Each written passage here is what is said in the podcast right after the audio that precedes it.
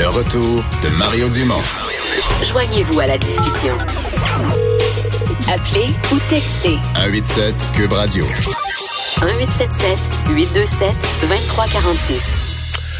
On continue ces entrevues avec euh, des candidats à l'élection euh, fédérale. Euh, Comme promis, on fait le tour d'abord de tous les partis. Chaque semaine, on repasse chaque parti, mais on en profite pour se, se promener aussi à travers le Québec, voir comment les enjeux locaux se vivent euh, d'une région à l'autre. Sébastien Lemire, aujourd'hui, est candidat bloquiste dans la circonscription d'Abitibi-Témiscamingue. Bonjour, Monsieur Lemire.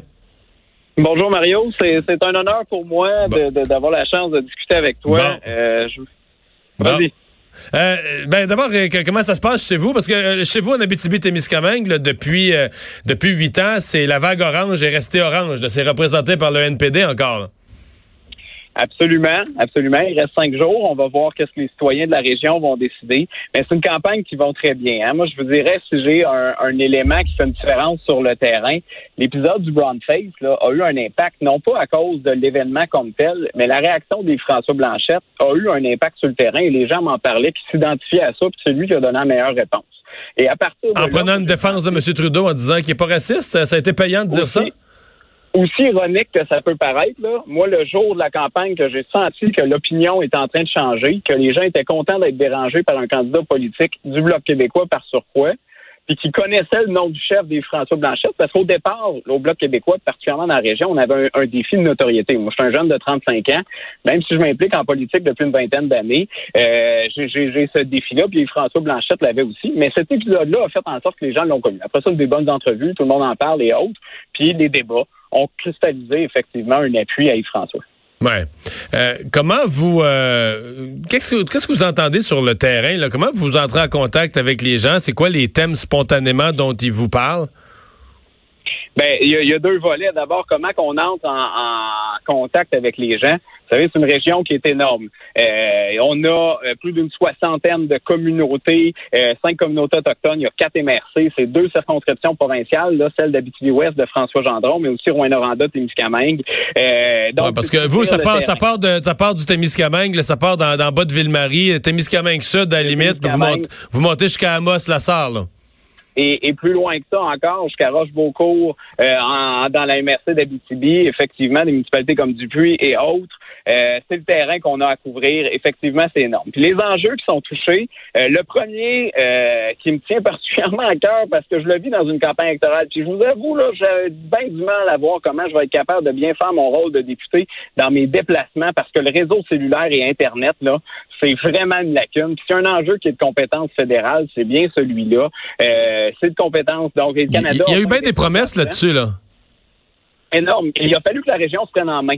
Le GIRAT, qui est un, un regroupement là, de, de- de- promoteurs de la région, et euh, a décidé de faire un projet mobile AT. Et c'est le gouvernement du Québec qui a investi le 10 millions pour partir le projet. La communauté a investi les MRC, le mouvement des jardins également. Mais euh, c'est de l'argent, c'est de l'argent du Québec et non du fédéral dans une de ses compétences. Mais le résultat, c'est qu'encore en ce moment, on se promène, on n'a pas besoin de sortir bien loin dans nos villes. Puis la plupart de nos villages, on a une coche qui est pas toujours fiable. Et là, je vous parle pas d'internet haute vitesse. Comment qu'on peut attirer des familles dans les régions sans qu'on puisse avoir à la large bande puis des, des, des, des- des créateurs euh, du réseau numérique. Fait que ça, c'est un, euh, un- un vrai enjeu bien terre à terre chez vous, là. C'est, c'est majeur, Mario. Euh, Monsieur Dumont, excusez-moi, euh, c'est majeur, puis ça, c'est vraiment un frein à notre développement économique pour les entreprises, la vitalité de nos villages. Euh, s'il y a un enjeu à mettre sur la table avec celui des producteurs agricoles, pour moi, c'est sans contredit l'accès au réseau cellulaire Internet, la connectivité. Euh, ça, c'est majeur. Le Bloc, comme défenseur euh, de la, de la loi 21 sur la laïcité, c'est quelque chose dont les gens vous parlent? Oui, euh, mais beaucoup sur le principe de dire, regarde, on veut pas, être, on veut être respecté au Québec. On a une position sur la les gens la soutiennent dans la région, puis toute l'absurdité de dire qu'on va payer avec la poche gauche quelque chose qui va être contesté avec notre poche droite, ça, effectivement, ça passe pas. Mais le discours a évolué beaucoup, même chez mes adversaires. Je sors d'un débat dans une polyvalente, puis j'en ai un autre à 5h15. Donc ça, c'est le rythme aussi de, d'avoir beaucoup de terrain à couvrir, donc beaucoup de débats. On a 11 dans tout à faire.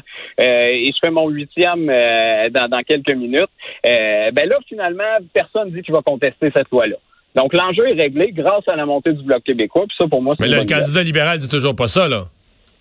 Ben, pratiquement, mais je veux pas lui dire des mots.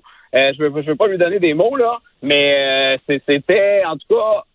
On va là avec qu'il appelle son chef, beaucoup, là. Beaucoup, beaucoup de nuances. Je, je, je, OK. regarde, je, je, je veux pas la OK. faire parler.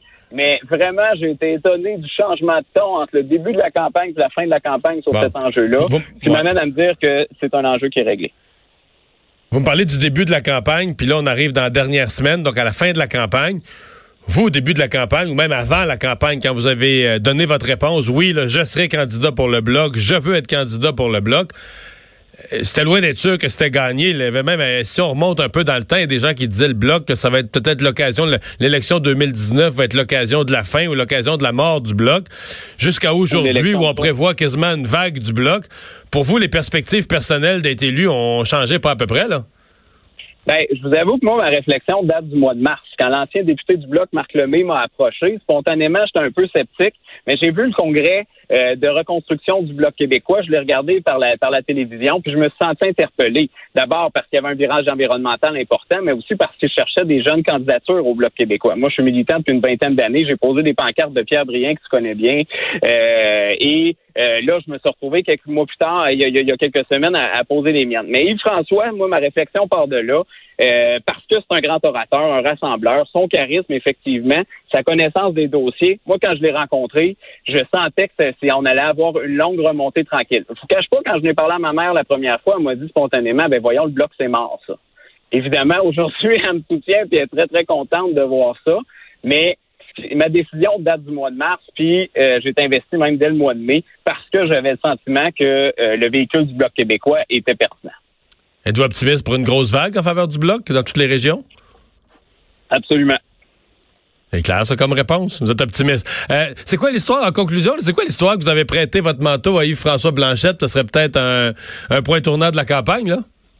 Ben, c'est vrai, fait, ça? Je pense qu'il l'a dit avec beaucoup d'humour, mais euh, on était au euh, restaurant chez Pascal à Ville-Marie et euh, parce que François a fait la tournée euh, de la région et, et bon. Euh, Dites-moi pas qu'il s'était pas s'était pas amené du linge approprié pour la BTB-Témiscamingue, non, non. Mais d'abord, d'abord, c'est un manteau recyclé de la campagne de 2015 qu'on m'a donné au Bon. début de la campagne. Et là, il y avait une, une entrevue à faire. Son veston était dans l'autobus.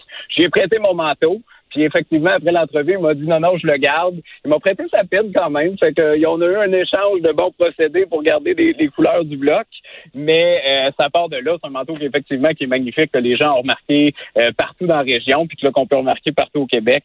Euh, effectivement, c'est un beau clin d'œil. Euh, mais bon, la réaction des gens, parce que euh, Colin, il y a quasiment 1000 personnes qui ont, en date d'hier soir, en tout cas, qui avaient, qui, qui avaient apprécié ce commentaire-là Facebook. C'est Bon. une anecdote de campagne qui est toujours intéressante. Alors, au lendemain de l'élection, assurez-vous de revoir votre manteau s'il est porte-bonheur. Hey, merci beaucoup, Sébastien Lemire. Euh, bonne chance pour euh, la fin de la campagne. Merci, M. Dumont. Au revoir. Le candidat de- Le retour de Mario Dumont.